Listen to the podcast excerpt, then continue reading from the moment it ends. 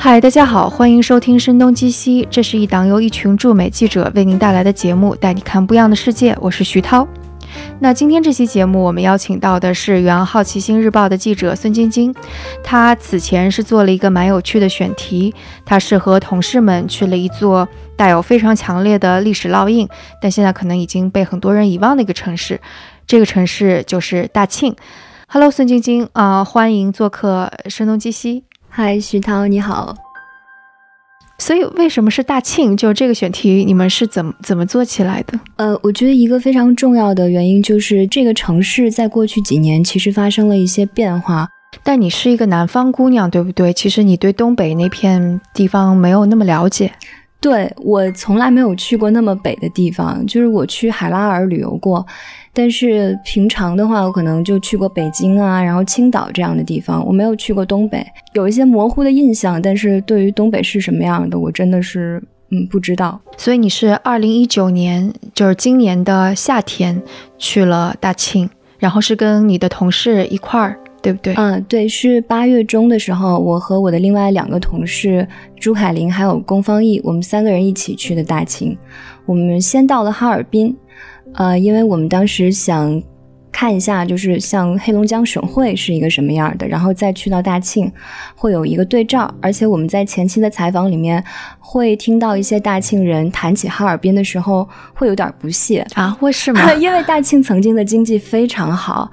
嗯，就是。这是有渊源的，就在六十年代的时候，当时大庆还没有成立一个城市，它还它还不是一个市，然后它属于当时一个叫安达的地方，当时的安达人就会说大大的安达，小小的哈尔滨，就他当时就已经觉得自己特别厉害了。诶，但安达为什么会这么厉害呢？它就是因为有了油田。它本来安达这个地方，它是绥化下面的一个县级市，可能只是产奶油的，奶牛。就它有很多的奶牛，但是因为发现了油田，所以这个地方就一下子变得非常的重要。在八九十年代的时候，大庆油田又产量特别好的时候，他们那个时候真的是自豪感爆棚，就觉得哈尔滨不如我们，然后东北的其他城市更不如我们，就会有点这样的感觉。哦，所以你说的是那个建立市之前，其实也是已经是发现了油田之后，但建立大庆市之前，大家已经有这种自豪感，就是看不起哈尔滨这种的情绪在里边。对，可能我不知道是不是所有人都有，但是我们会听到这样的说法。我可以简单的介绍一下，就是发现油田到为什么叫大庆啊这些，嗯。这个油田它是在五九年九月份的时候发现的，那个时候距离建国十周年就只差几天嘛，所以等于是一个非常觉得非常喜庆的日子，所以就把那个油田称为大庆。呃，那第一口油田的话是在大庆现在比较偏南的位置，一个叫大同镇的地方发现的，但是后来其实主要的出油的地方不是在那里，可能是偏。北的位置就现在大庆市中心的这一块萨尔图，那当时那一片全都是属于安达县的，但因为发现了油田，那当时呃中国非常的渴望，就是非常急需能够自己在石油原油上面自给自足，所以这是一个非常重大的事件。那安达在那个时候就在行政上面从县变成了市啊，所以安达市就成立了，然后。呃，大庆现在的很大一部分原来就是属于这个安达县的，但是因为它呃取名叫大庆油田，所以大庆这个呃称呼就延续了下来。那一直到七九年的时候，才真正成立了大庆市，这样。所以就十年之后之前，对，呃，二十年之后，二十年之后，对。诶，所以大庆，因为我也没有去看地图，所以大庆其实是在哈尔滨的什么方位呢？在哈尔滨的西北方向。所以你们是先到了哈尔滨，就呃，然后是需要再倒一趟火车去，还是其实你们本来是可以直接去大庆的？嗯，可以直接从上海飞大庆，但是那个班次很少，我记得就是一天是一周是两班，呃，反正那个班次特别少，而且。呃，他都要在青岛有一个中转，嗯，但我们当时确实是想要先体会一下哈尔滨是一个什么样的地方，然后在我们当时选择还是一个绿皮的火车，然后从哈尔滨坐到这个大庆，因为挺近的。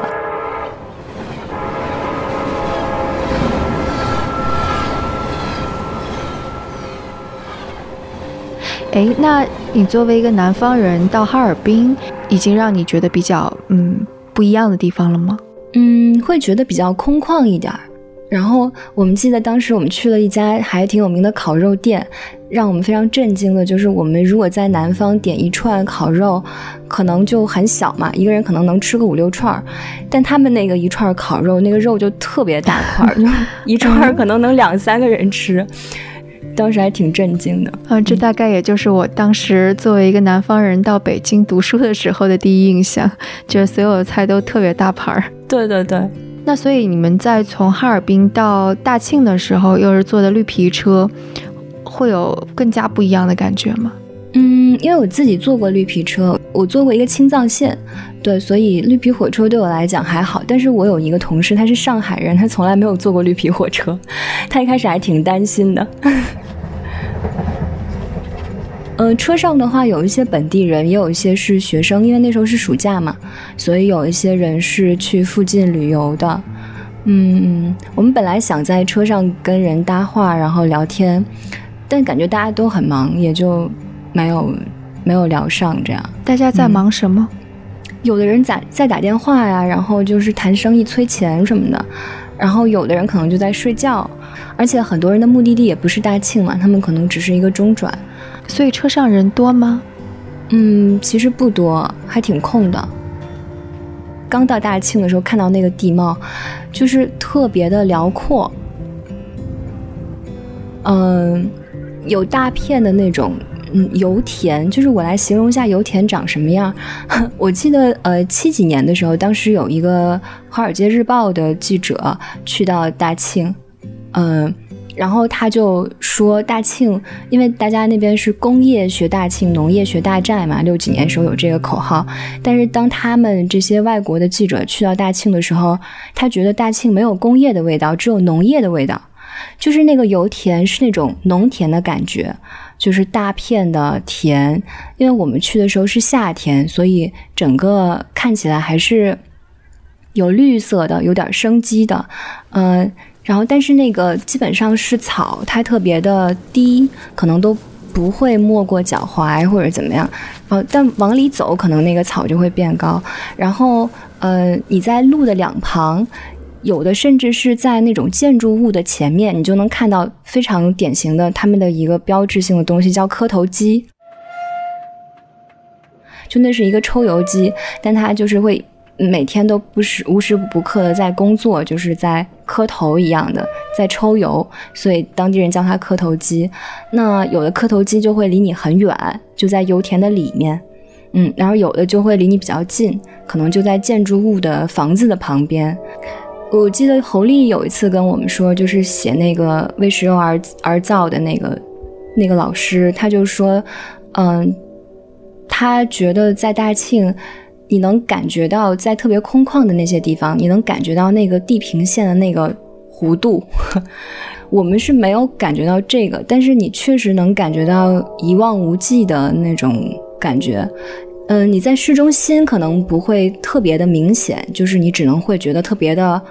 宽阔，然后建筑物之间的距离比较的稀疏，但是后来我们要去看一下大庆的第一口井嘛，就是在比较南面大同的地方，我们一路就租了一辆车，一路开，那一路我们都非常的惊叹，就是如此辽阔，然后一望无际的那种感觉。嗯，大庆周围是有挺多农民的，但是在有油井的地方，我们好像没有看到是有种田的，但是能看到有放牛的，就是有一些呃畜牧业可能有在做，挺震撼的吧？我感觉就是没见过，反正嗯，一路往南开，开到那个第一个油井，差不多用了多长时间？可能有两三个小时，两个小时，嗯，那还是蛮远的。对，那个油井现在就是一个纪念馆一样的地方。然后那个看门的大爷特别搞笑，他就问我们是哪儿来的，然后就听说我们都不是在国企工作，他就特别担心我们，他就说这个如果这个私营的公司是给我八千块，国企给我两千块，我肯定去国企啊，就这种，嗯。所以这个就跟他们当地的这个思维也是有关系的，对吧？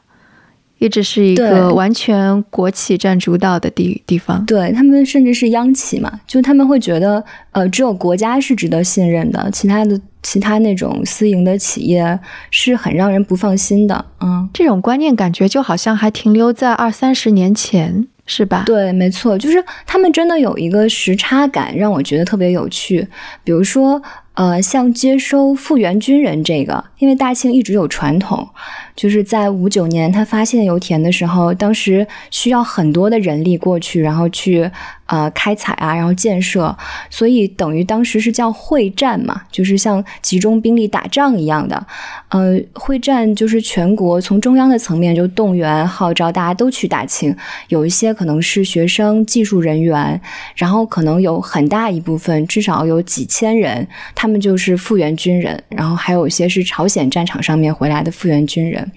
然后当时。所有的这种嗯部门什么都叫指挥部，就作战一样的指挥部。嗯，整个的石油管理的那种人员也都是军队系统下面的，所以他们这个呃传统一直保持下来。我爸爸是原来海军的，然后我是浙江人，他就跟我说，就是在我们那儿，可能八八年、八九年就是一个末班车了。我爸正好赶上了这个，就是帮复员军人安排工作的末班车。但是在大庆，直到二零一一年。还可以帮复员军人安排工作，这里边就差了二十多年这样一个时差。因为你刚刚也也提到说，其实这个城市整个的是建设在跟跟油田是相关的后建起来一个城市，所以你你是你就是它跟我们平时看到的城市会有什么不一样的地方吗？嗯。我们当时去到那边的时候，其实是很茫然的，因为这个城市非常的松散，然后你也没有办法说，哎，我有一个俯瞰的视角去了解它到底是什么样的。嗯，但是后来我们了解下来，就是这个城市它是分成东城和西城的。其实东营也是这样，东营有胜利油田嘛，他们也是分成东城和西城。呃，很有趣的是，就是你在那个它的这个地图或者它的城市规划图上面。看它这个城市是一个，呃，哑铃杠铃的结构，就中间一条，然后两边特别大块儿这样，然后中间这一条的话，就是呃，它的相当于它这个城市物理的中心，然后这一块儿叫萨尔图嘛，就是最早的一个，呃，像很多会战指挥部都在那边，是因为呃一号到三号的这个采油厂，就出油量最多的三个油厂，它是在这个位置的。然后呢，在西边就是他们叫做让湖路这个地方，就是呃很多油田相关的人都住在这边。然后在东边就是等于是一个特别大的住宅区，然后东边也是东边就是叫新村，呃是后来建起来，就是八九十年代建起来的一个。呃，一个新的园区，然后也有一些呃住宅，然后有很多的学校在那边，高校。然后这边的话呢，就是他们叫做市政这个系统的人比较集中。这里就讲到他们有一个非常大的呃划分，就是所谓的石油系统的人和市政系统的人。最早的时候，他们不全都是为石油服务的吗？但是在七九年的时候，因为成立了这个市政府，所以慢慢的就会有划分到两边儿。有一个采访对象很有意思，就是他跟我们说，当时很大家都不愿意被分到市政那一块儿。因为油田特别好嘛，所以就被分到市政的人都觉得是点儿背，然后留在油田的人就要点儿好，就他们会有这样一个，因为待遇什么的差别都挺大的。但是新村其实那时候发展的很好，然后很多市政的人也都挺有钱的，很多特别好的学校啊，啊，像六十九中一个初中，然后像大庆实验，其实都在新村那块儿。嗯，然后后来就是有一个戏剧性的变化，随着这个油田的待遇可能不如以前了，因为它效益没有以前好了。然后另外一方面，随着公务员的待遇越来越好，所以市政的这一块的人的待遇可能慢慢的就超过油田了。反映在这个婚恋市场上就很有趣，就过去油田系统的小孩儿或者他们的家长是绝对不愿意找油田系统之外的人的。就是绝对不可能找市政系统的人。但现在就是市政系统的小孩儿，可能就在婚恋市场上变得更加受欢迎。所以，当你说新村的时候，它并不是就只是一个小小的小区的概念，而是一整片大的。呃，生活区域的概念，或者更加像一个行政区的概念，是吧？对，它就是一个当当地人的一种叫法吧。就是因为有好多的新村，现在看其实已经不新了，但是就是都叫新村，那个房子上就会写着新村。这样，我觉得这个特别有八十年代的感觉。哎，像你们是怎么去找采访对象的呢？就是我们找到了几个人，然后他们会愿意介绍更多的人。呃，在上海有一个地方叫安福大厅，就是在安福路的地下一层，呃，有一个年轻人的那种创意空间的一样的感觉。然后那个空间的主理人，他就是一个大庆人，嗯，所以在那个圈子里面，其实聚集了一些他的朋友啊。这个虽然不是都是大庆人，但是，嗯，他就是一个非常。热衷于呃非常 social 的人，然后也很愿意给我们介绍他的朋友。然后其中的一个朋友，他是一个摄影师，他正好最近在拍一个跟大庆有关的这个摄影项目啊。然后他也帮我们介绍了很多人。然后还有一些可能就是到当地，嗯，就采访一个人的时候，会他讲起我的一个朋友怎么样，然后就问他，哎，这个朋友能不能介绍给我们认识？就就这样，嗯。还有一个就是侯丽老师，他写的那本书，他那本书其实很有意思，就是有两条线索嘛。一条因为他是做城规的，所以他会讲就是过在那十几年大庆和全国的一个城市规划的一个趋势和状况是什么样。还有一条线索就是他写了一对从同济呃城规专业在六几年的时候去到大庆的一对呃夫妇。嗯，他们是在大庆怎么生活的？然后后来为什么离开大庆？后来我们也去南京拜访了这这一个两个老人，他们特别厉害，就写了很多的回忆录，所以等于他们的故事、他们的回忆录也会作为我们的一个参考。这样，等到到你真的到了大庆这个地方，然后去跟这些人去聊天的时候，嗯，会有就比较统一，或者就是让你。比较 impressive 或者比较强烈的一种什么感觉在在里面吗？我觉得他们真的是，呃，对于单位这个东西还是有非常深的感情的。因为我们采访的人可能会跨越三代嘛，就一代的话就是第一代的去会战的，呃，现在可能已经八十来岁的老人，然后第二代就是他们的小孩儿，第三代就是跟我们差不多大的。呃，这样的年轻人，比如说跟我们差不多大的，你肯定能够想象，他们已经不再像父母那样觉得我必须要去单位，然后也不会觉得说单位的工作有多好，因为他们看到过很多别的可能性嘛。即便是这样，我感觉他们在骨子里面还是希望就是有一个东西能帮他们保底或者拖着他们的，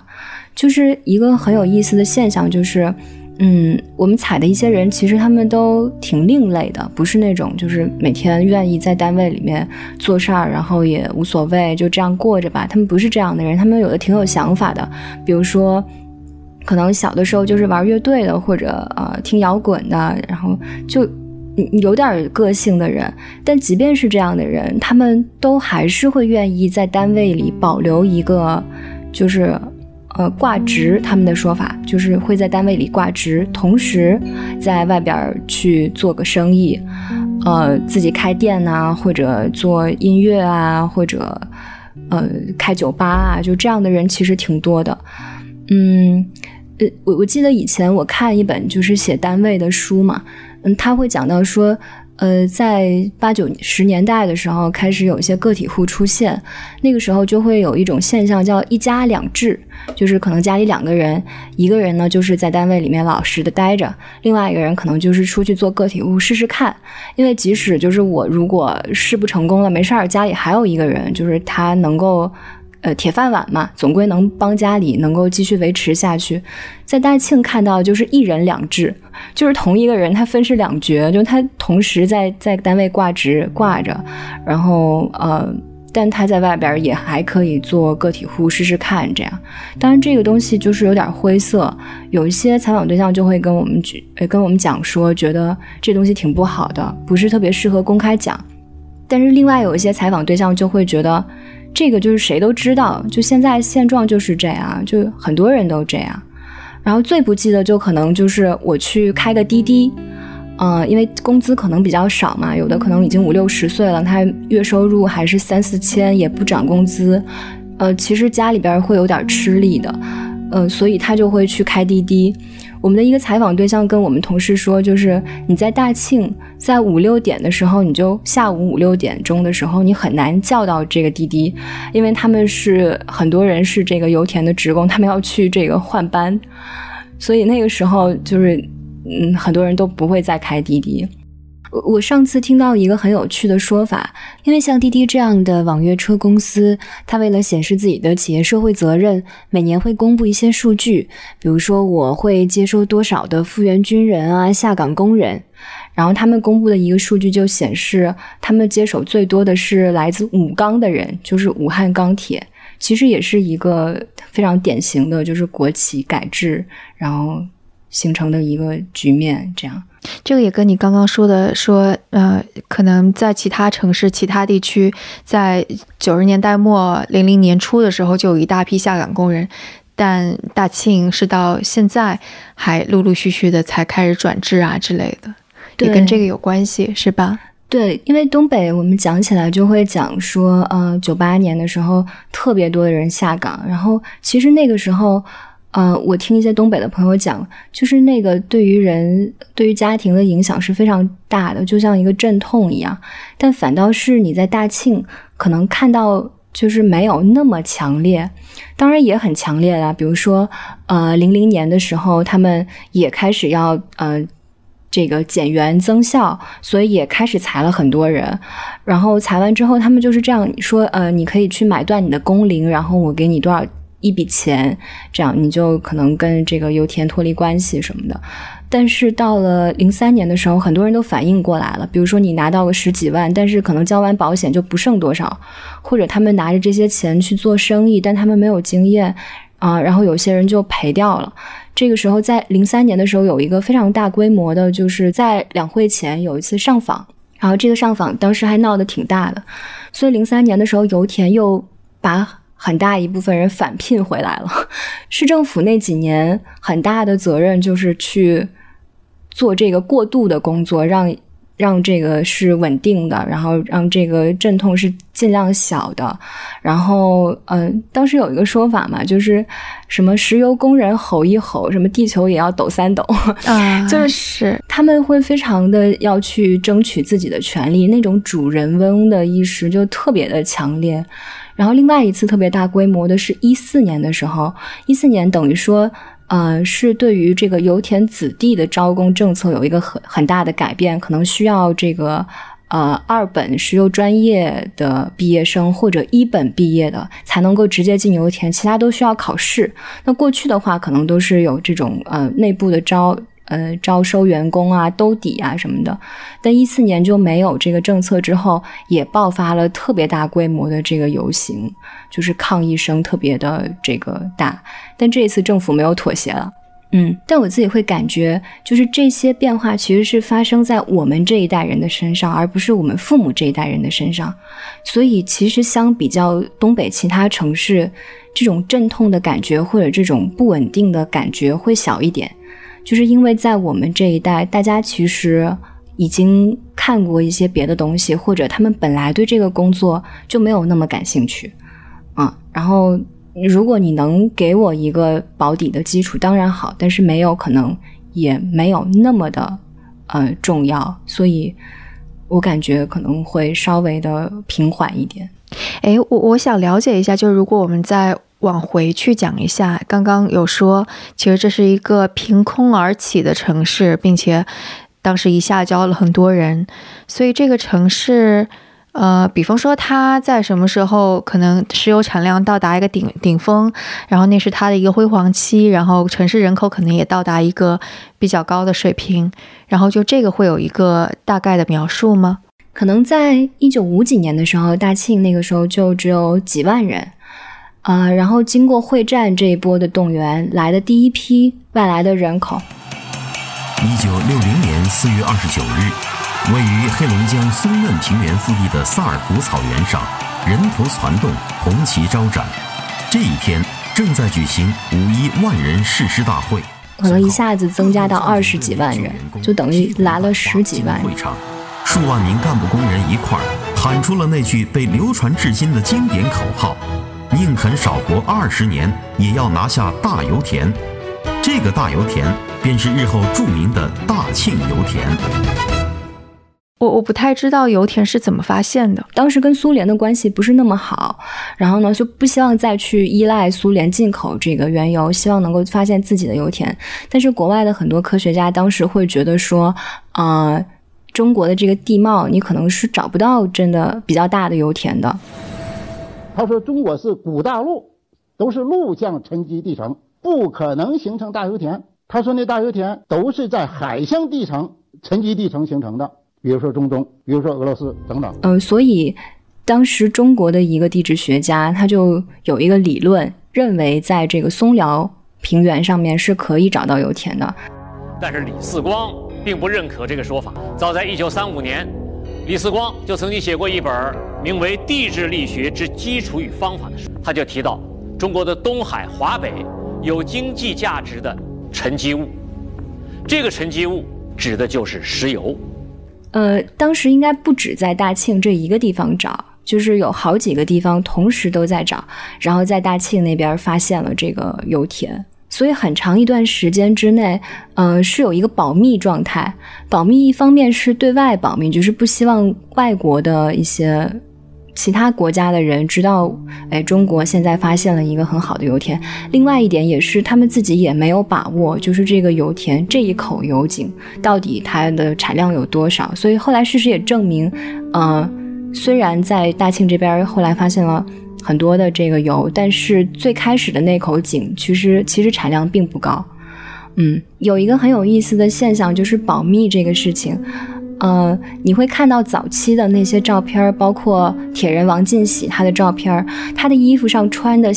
穿的那个衣服上面写的两个字是农垦。就是最早的时候，他们就是叫农垦大队，并不是说我是来这儿采油的。然后对外也是，就比如说你跟家人、跟朋友通信，你那个时候不能写大庆油田。对国外的话，可能一直到七十年代初才会开始公开的讲，然后开放让他们过来参观这样。所以你说，在五九年发现油田之后，就开始大会战，就把越来越多的人调到大庆这个地方去开采油田。对，然后会有说，嗯，对，多少多少年间，然后增加了多少人吗？就是增加了，可能有十几二十万的人，就是在会战这个期间，通常说是五九到六一或者五九到六三这样，四年间增加了十多万。对，嗯，然后后来人就更多了，就六四年的时候。整个条件稍微好一点，因为会战的时候特别苦，他们可能就是住在帐篷里面，或者就是呃住在这个牛棚里，呃什么洞里这种，就是又冷，大庆特别冷嘛，冬天可能零下二三十度这种，条件特别的艰苦。一无房，二无床，三无锅灶，四无粮，这句当时在工人们中流传的顺口溜。真实的展现了那片荒原上的艰苦生活。哎呀，我说跑这字的话，那可真是受罪了，受罪了。一拉在队上以后，一看到这个，那你心里就不是个滋味。然后到六四年，可能稍微好一点了，开始住那种干打垒，就是夯土造的这种房子，呃，也不是砖房，但是稍微好一点了。这个时候就会有一些家属过来。然后慢慢的人口就越来越多了。就一开始的时候，其实大庆非常不愿意接受这些家属，因为觉得人多了，然后你的生产其实效益就这点儿，所以他们不希望有这么多人。但后来他们就想出了一个办法，就是让这些家属去做后勤，或者去做一些呃其他的生产工作，种田啊什么的。等于那个时候，什么托儿所啊、医院很多都是家属在这个帮忙运转。所以就相当于是最开始的时候还是行政手段，但最后家属要过来的时候，也有点类似于社会自发的那种，形成了一个更加像城市的一个地方。对，其实你如果说一开始完全是行政手段，也不完全是，因为你知道，就是那几年正好中国是呃三年困难时期嘛，嗯，所以那个时候大庆的条件相对来说是好的，所以很多人其实是愿意来大庆的。哎，我觉得这个信息也是蛮有趣的，因为刚刚你说其实大庆非常的冷，对条件非常的艰苦，但即使这样，很多人还认为条件还比较好。然后还有一个哈尔滨的一个采访对象跟我们说，就是他老家是哈尔滨的。他说那个时候在哈尔滨，你做什么都要钱，但是你在来大庆什么都是免费的，就是灯也电也免费，灯也免费，然后公交也免费，住房也免费，医疗也免费。所以他们觉得这边条件其实是更好的。然后加上我们一贯的就是特别高超的动员能力，所以很多人觉得来这边是真的能做一番事业的。特别光荣，是吧？。对。所以王进喜这个也算是当时动员能力树的一个典型，对不对？王进喜他其实原来在玉门油田，就是在甘肃的玉门油田，他就是一个钻井工人。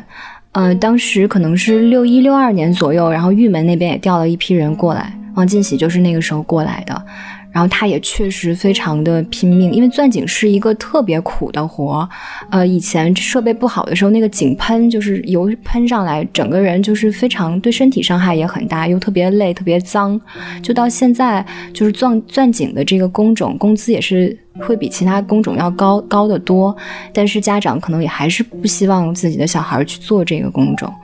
嗯，王进喜当时他做钻井，我们也问一些老会战嘛，就是我们会问他，他是真的是那么好的一个模范的人物，还是说是树的典型宣传的需要？他们会说，嗯，王进喜真的很好。我没有办法想象，在那种时候，就是工业还有就是这种的机械这么落后的情况下，怎么赚石油？我们后来去那个铁人纪念馆。就是嗯，新建的一个为王进王进喜建的一个纪念馆，然后那个台阶四十七阶，因为王进喜到四十七岁就去世了嘛，那个纪念馆做的还挺好的，就里面会有很多很详尽的介绍，还原当时会战的场面，就听起来特别的心酸，就是那个时候水都不够。然后他们就说，就是你就算用尿接接这个尿，你都要把这个水给灌进去。你是说灌到油田里边，让油给浮起来，能够够得到是吧？对，一开始要注水，但是我不太知道，就是他说这个水不够，是不是完全只是注水不够？因为我们一开始这个采油的方式就是大量的往里注水嘛，所以它形成这个水压，然后自喷，所以一开始的油田。自喷是非常壮观的，然后大家都觉得很开心，这个油的产量特别好。但是到八十年代的时候，就会有人反思说，这样的一个开采方式其实让后面含水量特别高，所以采出来的油就就很稀薄。就从九五年开始就要注射聚合物，这样。嗯，但是因为早期的时候大家真的是都是往里狂注水的。对，然后还有一个老会战会跟我们说，因为当时都是军队系统的人在。负责嘛，做指挥什么的，他们其实对于技术没有那么懂啊，他们可能会追求一个就是打仗一样的感觉，就是快，然后快上，就是大干快上这种感觉。而且的确，那个时代可能感觉好像放卫星啊什么的，也是那个时候，嗯，还还蛮蛮熟悉的一种氛围吧。对，而且当时真的很穷，就是真的没有钱。有一个老会战就跟我们说，当时很多设备都是从苏联买的二手的那种东西，所以器械老坏。当时很多呃到大庆的也是原来就是做呃机械的，会天天要过来这边修，那个又坏了，这个又坏了，这样。哎，所以那时候的老会战能够活到现在八十多岁，其实是蛮不容易的事情，对吧？因为年轻的时候条件那么艰苦，肯定会落下一些病根啊之类的。对我感觉是这样。他们现在嗯看起来精神还可以，然后有些可能就是耳朵不太好了，但是。也有很多都去世了，嗯，就我们能够在一个地方特别集中的见到老会战，就是大庆有个地方叫创业城，然后这个地方是一个一几年的福利房，你想，就是我们全国还有哪个地方在一几年还有福利房的？就是大庆有，就是创业城，它是分给那些老会战的。在那边你就能看到，因为我们去的时候天气还暖和嘛。嗯，就八月份的时候，下午两三点，它有一个挺大的中心广场，然后很多老会站就会坐在那儿，就是聊天啊，或者晒太阳这样。然后你说到七九年的时候，大庆这这座城市就建起来了，然后之后其实，呃，人口还是在不断增加的，是吗？嗯，其实人口应该一直在增加，那几年还有很多外地人过来，但就是。其实不能说七九年的时候城市就建起来了，嗯，我们会看到一直到九几年的时候，有的时候还会叫大庆叫矿区，就是呃，它这个城市的概念是很很后来很后来才形成的，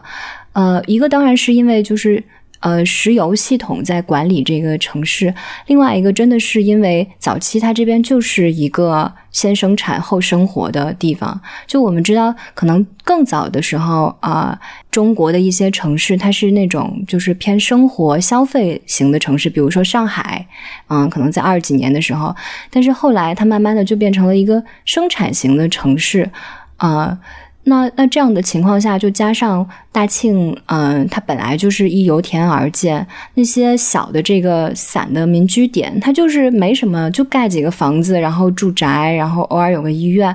就我们采访的那个，嗯，从同济成规专业毕业去那边的人，他们当时真的是非常的，就是。很有壮志雄心，想要在那边建一座现代的石油城，然后包括天津大学、清华最好的学生都去那边。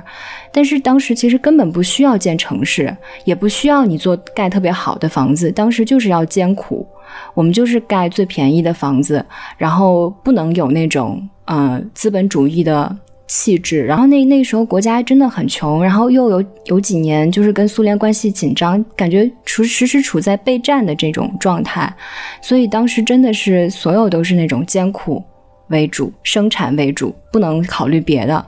嗯，所以我们采访的那两个老人，他们七五年离开大庆的时候，大庆一点城市的影子都没有。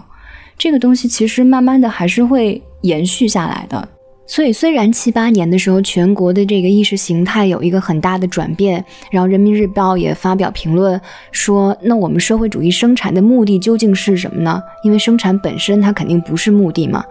那七八年的时候，邓小平也到了大庆，他就说我们是时候建立一个美丽的石油城市了，但是还是有很多很深的传统，它没有办法改变。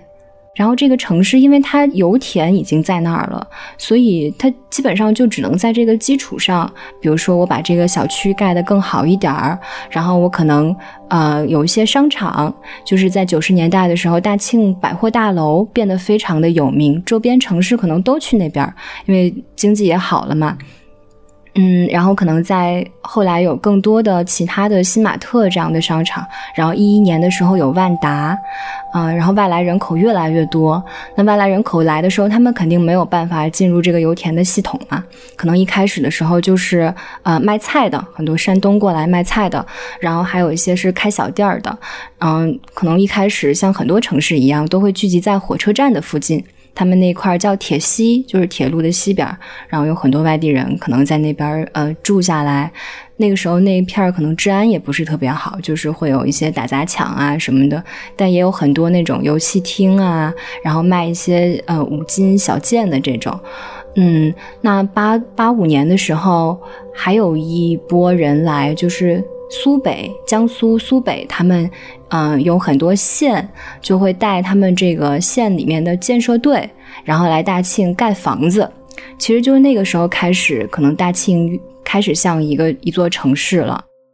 但为什么会是苏北的建筑队去那边盖房子呢？这个是怎么回事？嗯。这个还挺有趣的，就是首先大庆当地他们呃造房子交工特别慢，就是比如说让他们去造一个房子，可能三年都没有办法交工。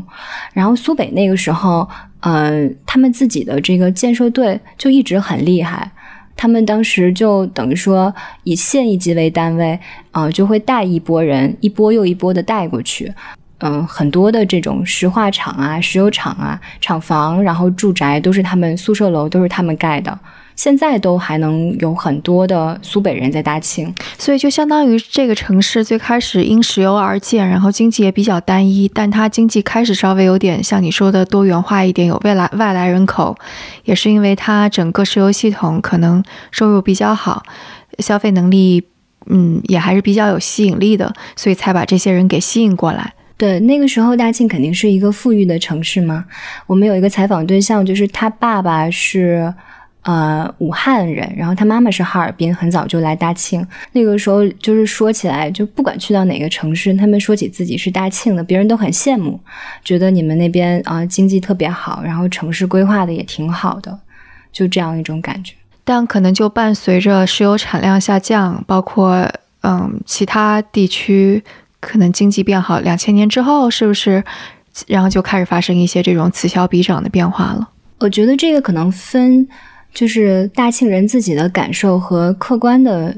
两种是不一样的。就是可能大庆人自己，像父母那一代的人，到现在都觉得大庆挺好的。他们可能很多人就是没有怎么出过东北，但可能在海南有房子，然后冬天会去海南，但是可能没有去过特别多中国其他的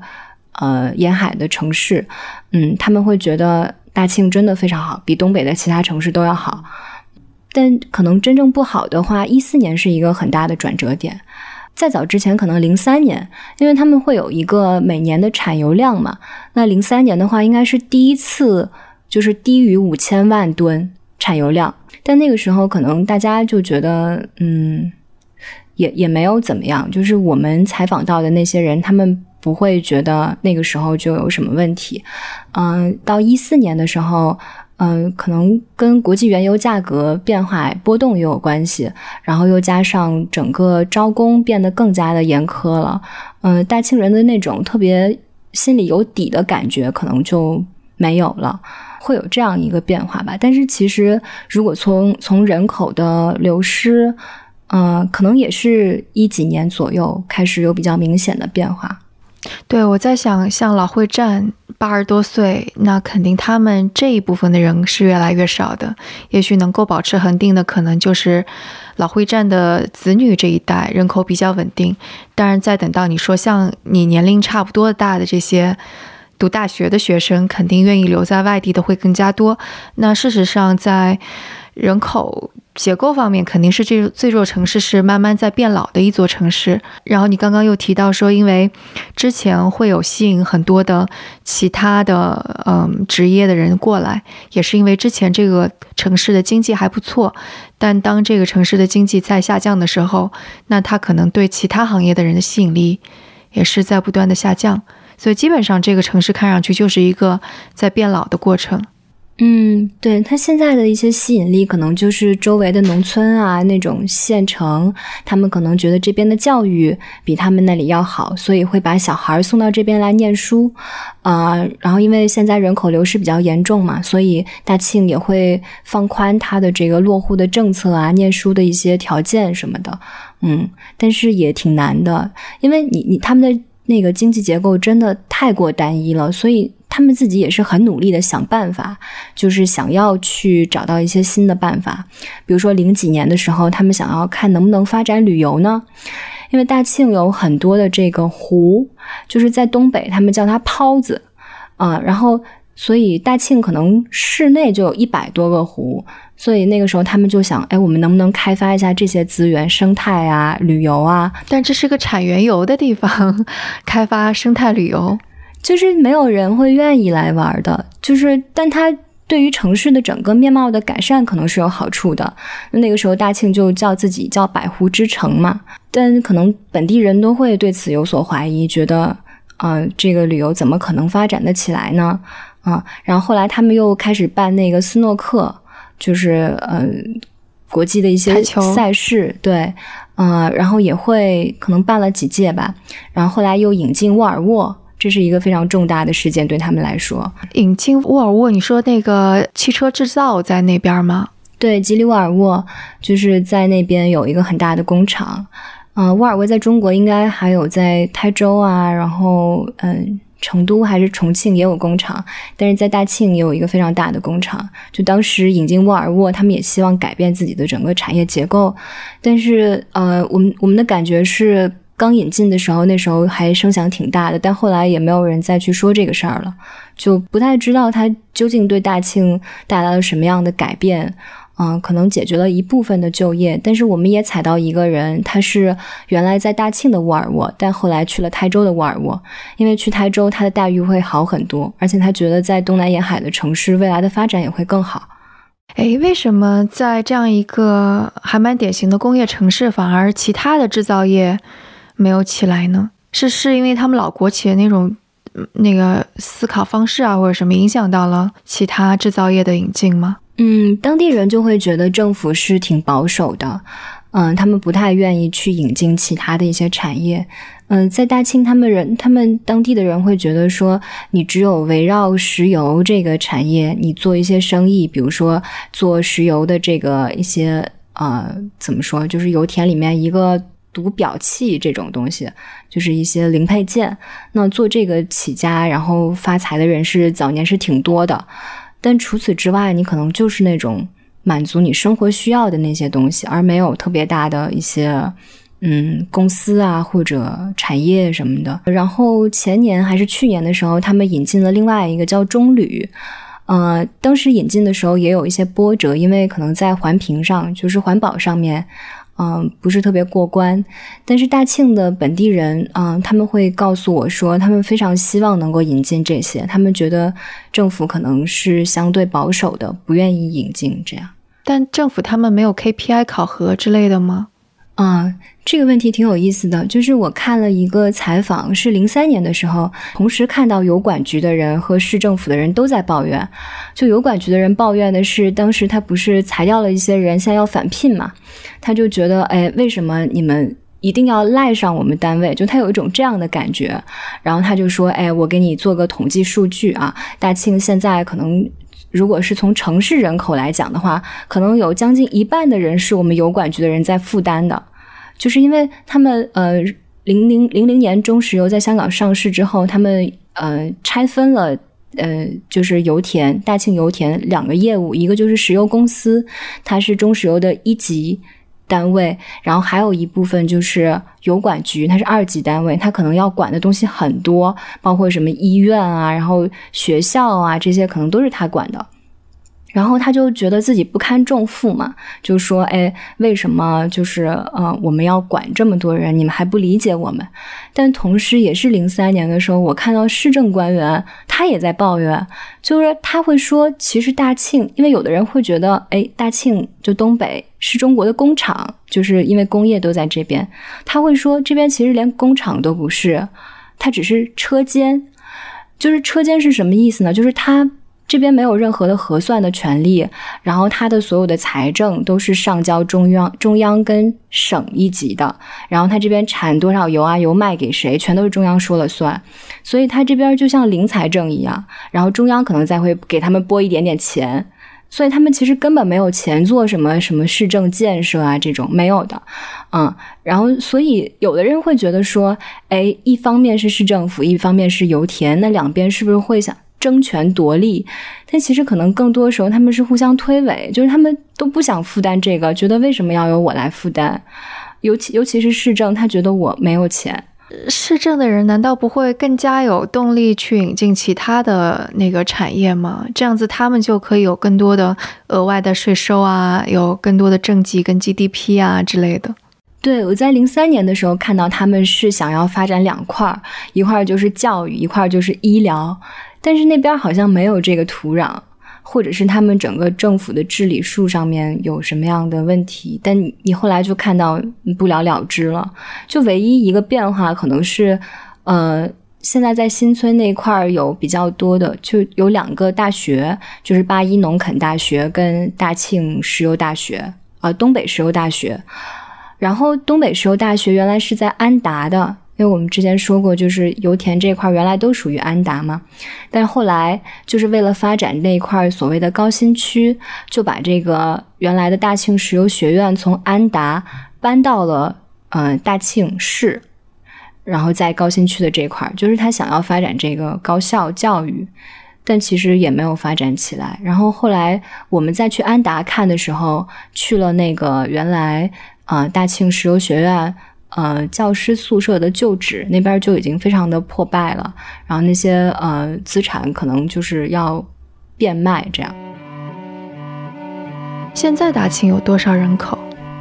应该是一百多万到两百多万。它有不同的嗯，就统计方式，可能有户籍人口跟常住人口，应该是两百万左右吧，还还是挺那个地广人稀的地方。对，非常的地广人稀。他们在大庆开车都开的特别快，就是一百二十码那种，因为路特别宽。嗯，恍惚觉得到了美国一样。对，真的真的，我们有一有一段路就觉得特别像欧洲和美国。就是那种感觉，嗯，路特别宽，然后边上也很空旷，然后天也很蓝，这样。我我我觉得就是可能作为记者而言，就是你做这样的采访，可能会有一些，呃，情绪啊或者什么的。你你当时采访的时候会有比较微妙的情绪吗？我觉得我可能情绪上会有一个变化。就一开始去的时候，我可能会觉得啊，那个城市要不行了。大家应该都很痛苦吧，就是会有这样的一种，就是担心。但是我去到那边，我会发现，就是你不管什么样的生存状态，嗯，大家好像都能够就是找到一种方式过下去。嗯，当然东北人他。他有的时候还挺可爱的，就说话说的特别的夸张嘛。我们采了一个就是呃在大庆生活过的加拿大人，他就说他先去了东北，现在在杭州，他觉得特别好，是因为就是在东北，他会把很多中国一些很微妙的一些呃习惯或者风俗把它夸张化，然后对于一个外国人来讲，学这种夸张化的东西是相对简单的。然后他比方说呢？就是这种喝这种，或者就是这种兄弟的那种感觉，或者是呃，对于那种潜规则的一些比较公开的那种表述，呃，他觉得如果他一开始就在南方，他其实不理解里面一些很洒脱的东西，但是在东北就是还是比较的直接，比较的明显，所以他会慢慢的理解，嗯，一些客什么是客气，啊，什么是干部。就这种东西，他是能理解的比较直接的啊，包括老国企的那种作风是吗？对对对，他当时有个他太太是那个大庆人，然后在油田嘛，所以他就更加能够理解这个东西。然后他很有意思，他是那个卡尔加里人，他其实是加拿大的一个石油城市。然后大庆有一条路就叫卡尔加里路，嗯，大庆有一个乐队叫那个丢火车，他们有首歌就叫卡尔加里路，嗯。因为是大庆跟卡尔加里其实是一个友好城市，嗯，在在卡尔加里也有一个大庆街，但是那个卡尔加里人他其实来大庆之前完全没有听过这个城市。那他是怎么来的？他在加拿大，然后上了一个网站找工作，呃，他以为他去的是北京，结果没想到去了牡丹江，就是 这个差别也太大了。对，就是很很有意思。然后在牡丹江，他认识了在大庆的太太。嗯，然后他就跟到跟到大庆来了。他觉得大庆还是嗯挺舒服、挺好的。然后他爸妈也来过大庆嘛，就会觉得哎，大庆好像没什么意思，就是没有什么中国的感觉。因为你知道，外国人对中国的理解不是说我们啊建国之后的那一套中国，还是西安的那一套中国。就他爸妈就会特别喜欢西安，觉得哇那里好中国，然后觉得大庆一点都不中国，就挺有趣的。嗯，但的确也是，你说大庆是一个，嗯，之前是没有多少中国传统文化，然后又是这么军队系统、大国企这样建立起来的一个城市，这样说起来也不也没错。对，它反倒可以说是非常现代的一个城市，所有的元素都是六十年代、七十年代的。对，那建国后的现代是。就我之前也是有一个预设，就觉得还是蛮悲伤的呀，或者是还是蛮惆怅的那种，但听起来好像也还好，对吧？对，很多人都会说他们也想离开，也想离开，但是看起来他们也没有很大的动力要离开。这样，那你觉得未来呢？未来其实有的时候我会觉得，它就跟很多小县城一样，因为我家在瑞安嘛，它是温州下面的一个县级市，它的经济这几年也特别不好。那早年它可能是靠，呃，它周边的一些乡镇有自己乡镇的一些产业，比如这个这个镇都是做汽膜配的，那个镇然后做什么胶鞋什么的。然后这几年也不是特别好，在经过前几年房地产的一个波折之后，整个经济也不好。那我觉得这些小县城可能都面临同样的问题，比如说大庆，呃，最有名，然后也最热闹那条会战大街，就原来会战的指挥部都在那边，后来的那个大庆百货大楼也在那儿，有段时间是最热闹的地方。但现在就跟我们老家一样，那边就只有卖手机的店，就是 主要的这个商业街现在都是用来卖手机。就这这些东西其实是挺像的，就是很多县城都面临人口流失的问题。其实，就比方说，就是大家也会说到中国的呃人口出生率是在下降的。那如果是这样子的话，其实大庆现在可能面临的一些人口流失啊，呃人越来越少的状况，也许会出现在更多其他城市身上。对，一定是这样的。然后大庆可能一一方面是它的。产业产业结构很单一，但是我也不知道我们那儿有什么产业结构。然后另外一个就大庆那边气候真的特别的差，因为冬天真的很冷，所以我会听到好多跟我同龄的那些采访对象，他们会在考虑说，他们先离开之后是为了把父母也带出来，就他们不希望父母在那样一个地方养老，所以像我们刚刚讲到的会战的第二代，他们可能也都不会留在大庆。就我自己听到还挺受冲击，因为我是从来不会考虑我要带父母去哪儿养老的问题。我觉得他们在老家养老都挺好的，但他们就会考虑这个问题，因为在浙江的确挺好的。对，所以其实可能未来东北，嗯，城市让位为让让位给自然，我觉得也蛮好的。对，有一个有一个采访对象就说，他说他觉得他们那儿的大米特别好吃。然后茄子也好吃，他觉得东北就应该发展农业。对啊，现在很多吃的大米都是东北大米吧？嗯，比那个南方的两季稻、三季稻好吃多了。对他讲了一个还很有意思的地方，就是因为九几年、零几年的时候，油田的福利特别好嘛，那时候可能都会每每个月啊是每个月吧，就会发个特别多的什么十公斤的大米啊这种，但现在可能就发。发的大米少多了，而且他说特别难吃，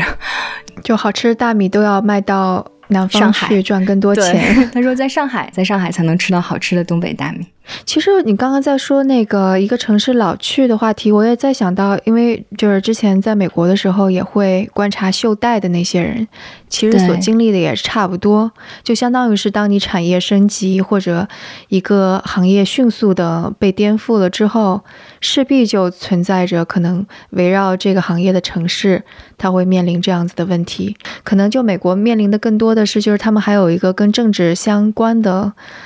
一些问题，但可能在中国就稍微好一些，或者这些问题被另外一种形式给化解了，或者也是跟中国最近啊二三十年其他城市经济发展不错，所以年轻人还能够去其他城市有关系。对我，我觉得还有一点挺有意思的，就是大庆人他们有很强的这种，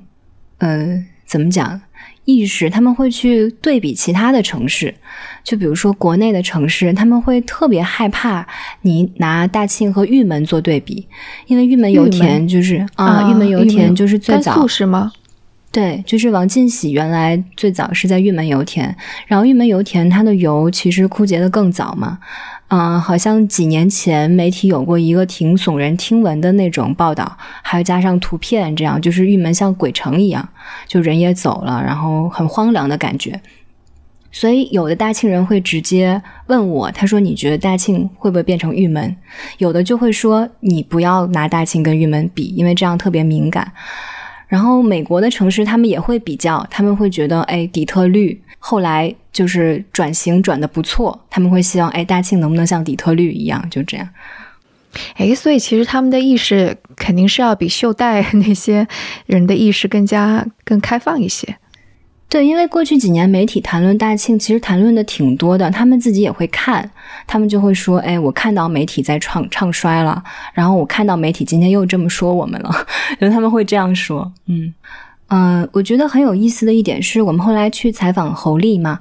呃，他做了一个让我们都挺意外的对比。就是嗯，他拿大庆和深圳做对比，是不是很有意思？就是大家感觉完全不一样的城市，对不对？但是呃，因为我之前也做过深圳和蛇口的一些采访，就是有一些地方是相似的，就比如说蛇口当时也是。什么都没有，然后就会动员很多人过去，啊，也是会喊一些像打仗一样的口号去建设这个蛇口。然后深圳也是一个移民的城市，那现在可能是到深二代，就比大庆晚一代，大庆可能已经是游三代了，啊。嗯，然后整个像这样快速发展起来的城市，包括新加坡，侯丽他就会觉得，嗯，他的整个城市从规划上面看是很像的，就是有一条主干道，然后两边往后退那些建筑啊什么的。嗯，大庆也是，大庆有一条特别特别长的世纪大道，呃，然后最宽的那一段有十个车道，就是在他们经济最好的时候，九几年的时候建的。那时候，他们大庆人觉得仅次于长安街这条街就是世纪大道。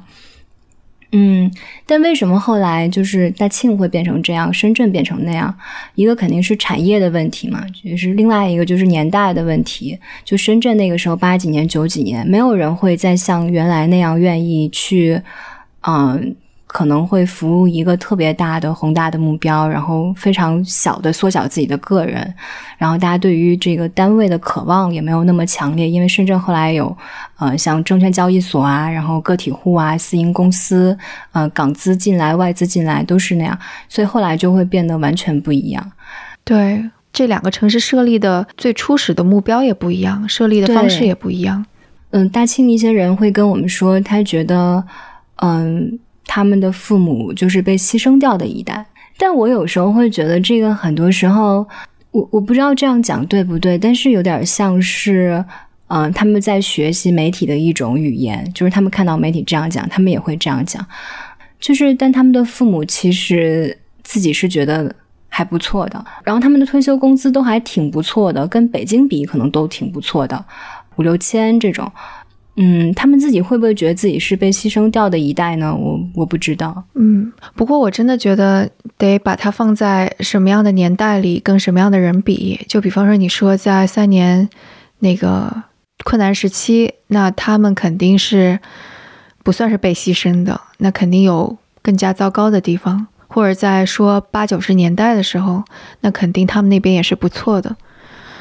所以，的确，你要说你要说过去三十年前或者四十年前被牺牲掉的人太多了，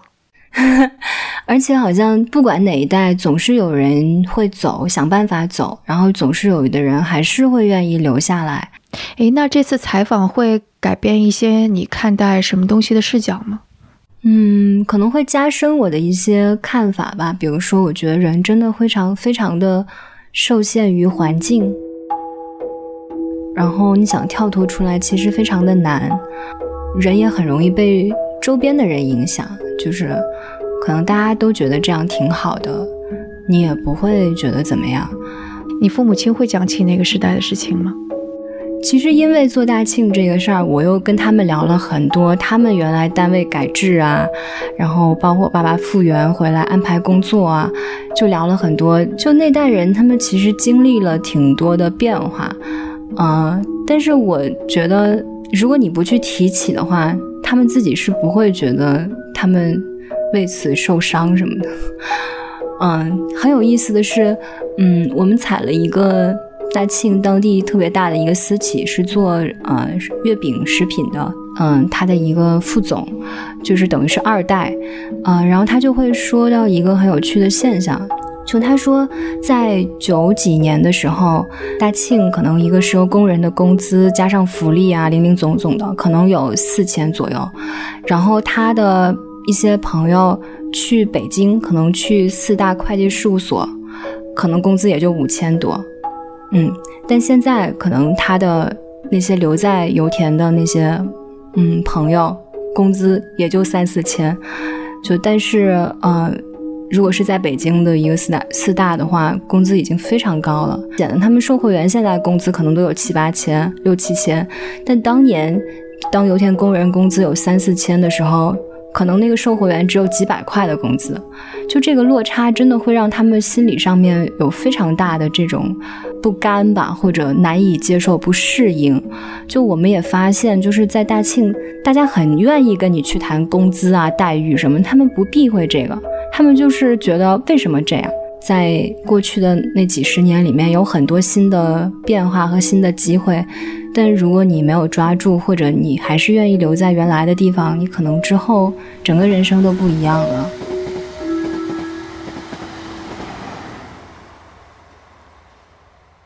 你刚刚说的那段话，我觉得可能几乎对所有的人都是有用的吧，因为就像那个塔勒布写的《反脆弱性》。因为现在这这个世界真真的是变化太快了，无论是技术呀，还是一些新的经济结构啊，怎么样的，所以可能就发生在那一代人身上的事情，其实也是还是在发生的，只是另用另外一种形式发生在发生而已。